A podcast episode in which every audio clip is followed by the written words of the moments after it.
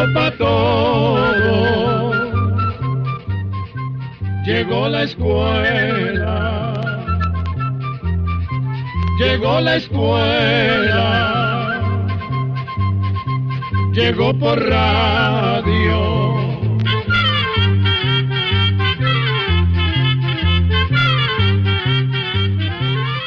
57 años de acompañarles con mucho aprecio y cariño, cruzando territorios y cultivando cada día más amigos. Nos sentimos orgullosos, muy felices de estar cumpliendo en esta fecha un nuevo aniversario, 57 años de el espacio que llega a cada corazón de Centroamérica y muchas partes del mundo. Esta es una nueva edición de... Oigamos la respuesta, el programa del Instituto Centroamericano de Extensión de la Cultura con nuestro lema, Comprender lo comprensible es un derecho humano. Vamos a saber hoy cuáles son las etapas del noviazgo y la edad apropiada para tener novio. Nos preguntan acerca del paro cardíaco en animales. ¿Cuáles son las ciudades más calientes de Centroamérica? En este nuevo aniversario, ya 57 años, disfrutemos entonces una vez más este programa.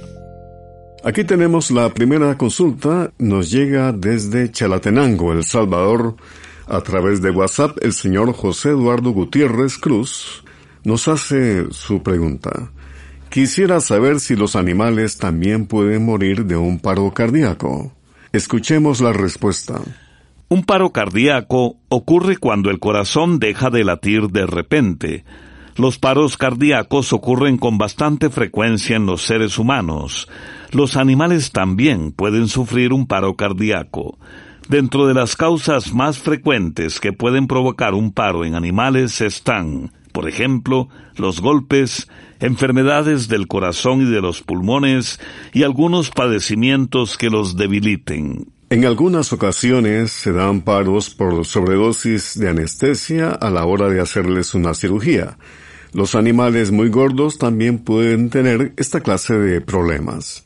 Asimismo, los animales con muchos parásitos también pueden presentar problemas con el corazón que ocasionan un paro vamos a decirle que un paro cardíaco se considera una emergencia grave y debe ser atendida de inmediato por un médico veterinario para tratar de salvarle la vida al animal. En nuestra ruta musical, la voz de Juan Luis Guerra de República Dominicana y su canción Ojalá que llueva café.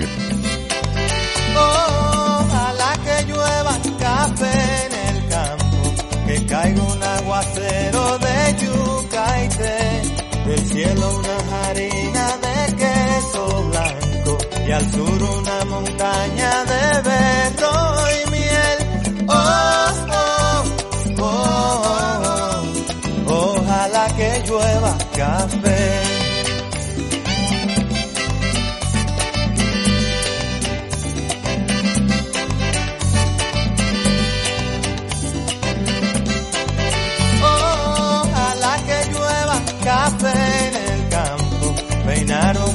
cerro de trigo y fue baja por la colina de arroz graneado y continúa el arado con tu querer.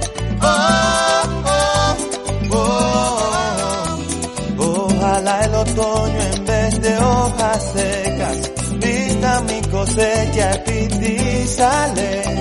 Sembra una llanura de batata y fresas ojalá que llueva café. Pa' que en el conuco no se sufra tanto ayón. Ojalá que llueva café en el campo. Pa' que en Villa Vázquez oigan este canto.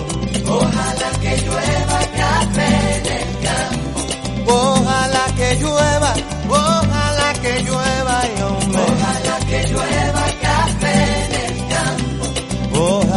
La que llueva café.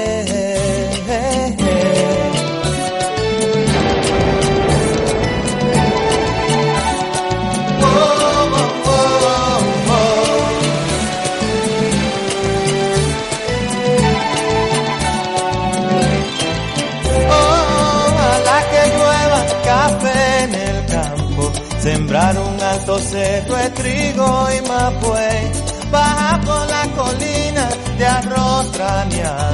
y continúa el arado con tu querer. Oh, oh, oh, Ojalá el otoño en vez de hojas secas vista mi cosecha y sale. Sembra una llanura de batata y fresas, ojalá que llueva café. Pa' que en el conuco no se sufra tanto. Ojalá que llueva café en el campo. Pa' que los montones oigan este canto. Ojalá que llueva café en el campo. Ojalá que llueva, ojalá que llueva, y hombre. Ojalá que llueva café en el campo. Ojalá que llueva café, pa' que todos los niños canten en el campo. Ojalá que llueva café en el campo. Pa' que en la romana oigan este canto. Ojalá que llueva café en el campo. Ay, ojalá que llueva, ojalá que llueva, y. Ojalá que llueva café en el campo. Ojalá que llueva café.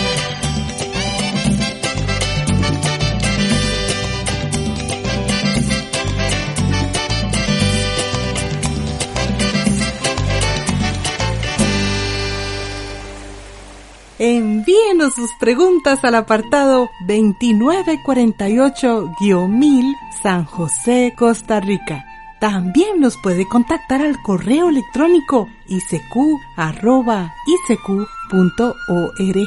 o encuéntrenos en Facebook como Oigamos la Respuesta. 57 años con ustedes, muy contentos de cumplir un nuevo aniversario de este intercambio de maravillosas experiencias. El señor José Juan Díaz nos envía un WhatsApp desde San Miguel, El Salvador, y consulta. Quiero que me digan qué puedo hacer para rescatar mi cosecha de guineos, ya que noto que se están poniendo negros y con manchas. Oigamos la respuesta. De acuerdo con la fotografía que usted nos ha enviado, es probable que sus plantas de guineo estén siendo atacadas por una enfermedad llamada moco, maduraviche o ereque. Esta enfermedad es producida por una bacteria que vive en el suelo, pero también se transmite por medio de malezas contaminadas, insectos, canales de riego, herramientas y maquinaria, así también como por medio del calzado de los trabajadores. Cuando una planta tiene moco, las hojas se ponen amarillas y marchitas, y si se hace un corte en los tallos, en el pedúnculo o tallo pequeñito donde se pega el fruto, se pueden ver lesiones de color café amarillento o rojizo en forma de puntos o líneas. Otros síntomas de esta enfermedad son el crecimiento deforme de los racimos y frutos. Estos maduran antes de tiempo, se ponen amarillos y la pulpa presenta una podredumbre seca. Además, si se hace un corte en las hojas de la chira o bellota, sale un líquido blancuzco. Vamos a decirle que, desafortunadamente, esta enfermedad del banano no puede controlarse con ningún producto químico ni natural. Por eso los técnicos recomiendan tomar las siguientes medidas. Usar plantas sanas a la hora de sembrar. Cortar o eliminar la bellota del racimo una vez que ya está completamente formado. Así se evita que lleguen los insectos polinizadores que pueden traer la enfermedad de otras plantaciones. También se deben cortar las malezas que se encuentren en las plantaciones, pues esas plantas pueden tener bacterias de la plaga. Asimismo, se deben desinfectar muy bien las herramientas cada vez que se trabaja en las plantas y hacer lo mismo con los zapatos de los trabajadores cada vez que entran al terreno. Las llantas de los vehículos y maquinaria agrícola que venga de otras plantaciones también se deben desinfectar. Esta desinfección se puede hacer utilizando cloro con una concentración del 2% o mayor, teniendo el cuidado, eso sí, de cambiar la mezcla cada tres horas si está expuesta al sol. Las plantas enfermas o sospechosas se deben eliminar, al igual que todas las otras plantas que estén hasta unos cinco metros alrededor. En este caso se cortan todas las matas, se pican y se queman fuera del área de cultivo. Cuando la enfermedad del moco está presente en toda la plantación, lo indicado es eliminarla por completo y dejar el área en cuarentena por un tiempo. No se debe sembrar ninguna otra planta de la familia de los bananos. Tampoco plantas que pueden padecer de esta enfermedad como las siliconias, el platanillo o aves del paraíso, la cúrcuma, ni plantas como el chile, la papa, el tomate y la berenjena. Una cantautora costarricense, Amanda Rodríguez, y su canción Canto, lloro. Canto como canta el ruiseñor,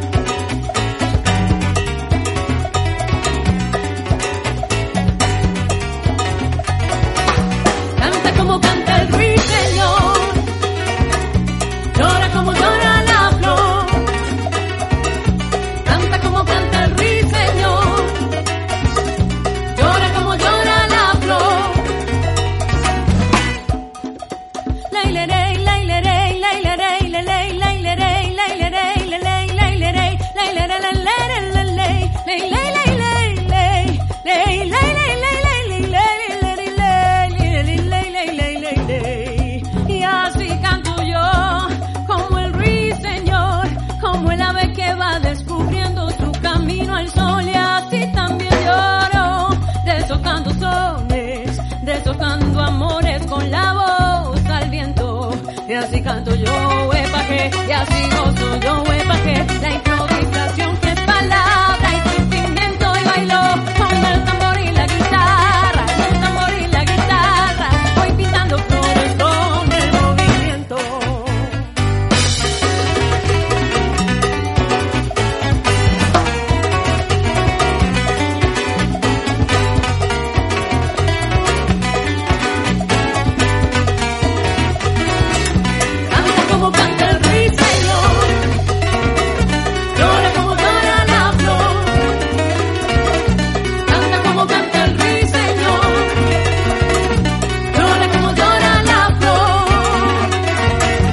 Canta como canta el ruiseñor.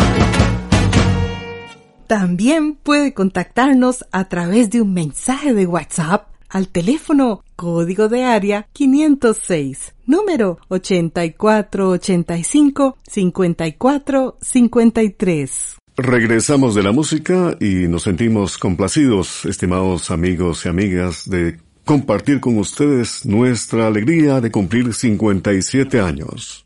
Desde Nicaragua, el señor José Israel Bermúdez Cano nos ha enviado en su correo electrónico su pregunta que dice Quisiera saber cuáles son las etapas del noviazgo y cuál es la mejor edad para tener novio, pues veo que actualmente hay niños de 11 a 15 años que ya están de novios. Aprovecho para agradecerles por su programa, es maravilloso y he aprendido muchas cosas interesantes.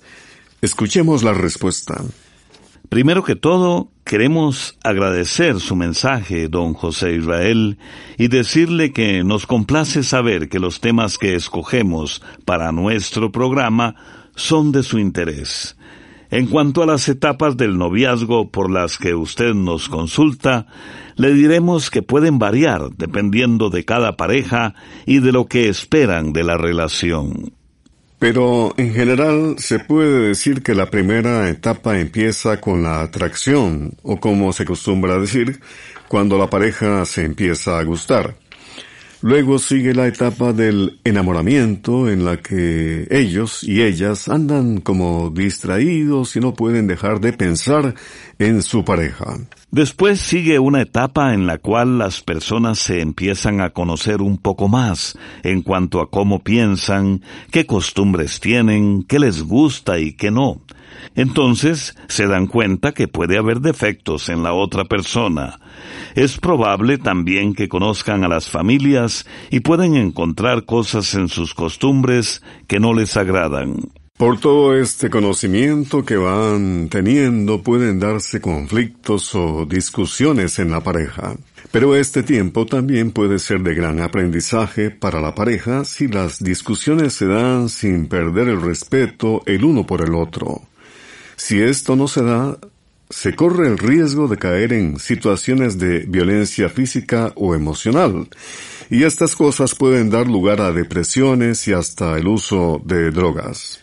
En parejas mayores, las siguientes etapas del noviazgo llevan a un compromiso más serio y, finalmente, se preparan para el matrimonio. Según dicen los psicólogos y orientadores, los noviazgos en la adolescencia ocurren cuando, al mismo tiempo, los muchachos y muchachas están teniendo una serie de cambios en cuanto a lo que piensan y lo que sienten. Eso puede provocarles cierta confusión, por lo que es muy importante el apoyo y orientación que puedan recibir de sus padres. Ellos, los padres, deben hacerle sentir al joven que están allí para escucharlos y aconsejarlos. Pero al mismo tiempo, los padres también deben establecer reglas claras y establecer límites en cuanto a las relaciones de noviazgo que quieran tener sus hijos e hijas. Por otra parte, usted nos comenta que hoy en día los muchachos comienzan a tener novias y novios muy pronto. Según la opinión de los expertos en temas de sexualidad y desarrollo emocional, no es recomendable que los adolescentes empiecen a andar de novios antes de los 16 años. Esto porque antes de esa edad, la gran mayoría apenas está entrando en la etapa de vida conocida como pubertad. Durante la pubertad, el cuerpo humano empieza a pasar por una serie de cambios normales y naturales debido a la acción de las llamadas hormonas sexuales. Estos cambios físicos demuestran que han llegado a la madurez sexual y ya pueden tener hijos. Pero atención, eso no quiere decir que los muchachos y muchachas tengan la madurez emocional para comprometerse sentimentalmente. Tampoco comprenden bien las responsabilidades que tiene la expresión de la sexualidad. Esto ocasiona muchos embarazos no deseados en los adolescentes. Muchos adolescentes ven el noviazgo de un modo algo idealista y a veces no distinguen entre la amistad y el amor. O pueden creer, por ejemplo, que el enamoramiento que sienten por una persona va a durar toda la vida. Estas cosas pueden llevarlos a errores o a desilusiones que les pueden afectar sus estudios y en sus relaciones en general. Por eso, como le decíamos, es muy importante el apoyo y orientación que los padres den a sus hijos en esta etapa de sus vidas. Todos tenemos una historia, una especie de libro emocional. Gerardo Reyes de México y su canción Libro Abierto.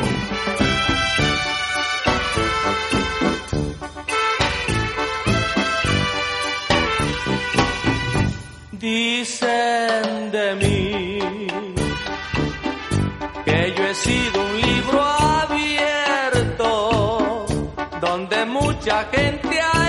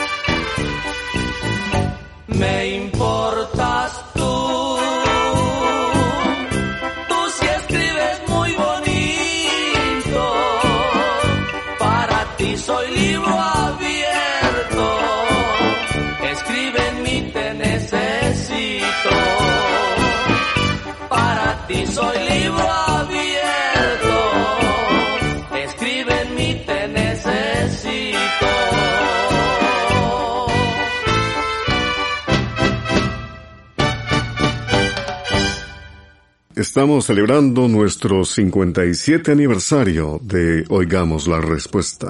Desde Ahuachapán, El Salvador, el amigo oyente José Antonio Cerón nos ha escrito a través de WhatsApp y dice, quiero saber si ustedes saben de un medicamento casero que sirva para eliminar las amebas. Escuchemos la respuesta. Las amebas son una clase de parásitos intestinales que, con mucha frecuencia, contaminan a las personas. Las amebas se transmiten a través de alimentos y de agua contaminada con heces que contienen los huevecillos del parásito. Cuando una persona sufre de una infección intestinal por amebas, puede tener diarreas, dolor de estómago, fiebre, náuseas, gases, se siente cansada y pierde peso. Hay algunos remedios naturales que se usan para combatir las amebas. Sin embargo, lo más conveniente es ir al médico para que vea a la persona y le mande los exámenes de heces que necesita. Si sale con amebas, el médico le va a recetar el medicamento indicado. Según las personas que saben de remedios naturales, hay varias plantas que tienen propiedades especiales para combatir los parásitos. Una de esas plantas es la llamada apazote, pasote, hierba sagrada o hierba santa. Por ejemplo, del apazote se recomienda tomar un vaso de té de hojas por las mañanas durante dos días. También puede prepararse un remedio con media onza de hojas y frutos de apazote hervidos en agua. Luego se deja enfriar y se mezcla con leche en partes iguales.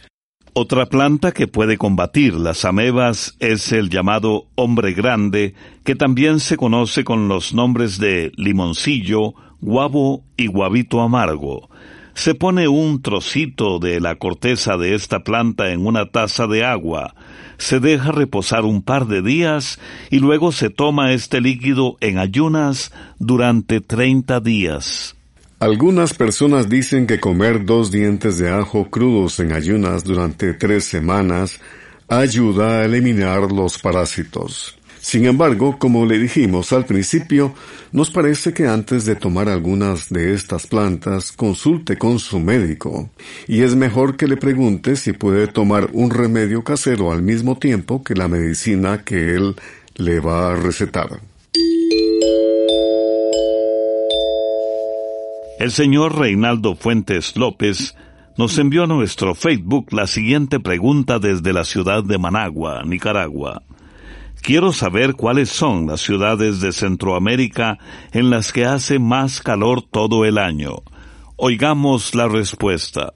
Los que estudian el clima de Centroamérica han podido comprobar que los países más calurosos son Honduras y Nicaragua. Las temperaturas más altas se dan en localidades cercanas a la parte del Golfo de Fonseca, como por ejemplo Chinandega en Nicaragua, Choluteca en Honduras y las poblaciones cercanas. En esta región, durante los meses de verano, la temperatura es superior a 35 grados y el resto del año también se mantiene bastante elevada. En la parte final de este espacio, una frase de Lord Byron. La amistad se convierte en amor con frecuencia, pero el amor nunca pasa a ser amistad. Al agradecer la amable atención que nos han prestado a lo largo de estos 57 años, les vamos a ofrecer un programa especial con la voz de don José Manuel Salas, una voz que identificó Oigamos la Respuesta durante muchísimo tiempo. Programa B, Control 29. Y así llegamos al final del programa del día de hoy. Los esperamos mañana en este su programa Oigamos la Respuesta. Mándenos sus preguntas al apartado 2948-1000 San José, Costa Rica también puede enviarnos sus preguntas al correo electrónico icq.org o encuéntrenos en Facebook como Oigamos la Respuesta. O llámenos por teléfono, código de área 506, número 2225-5338 o 2225-5438. Recuerde que Comprender lo comprensible es un derecho humano.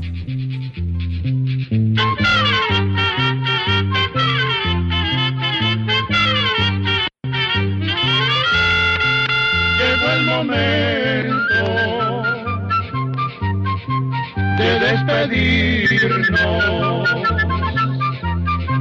Se va a la escuela,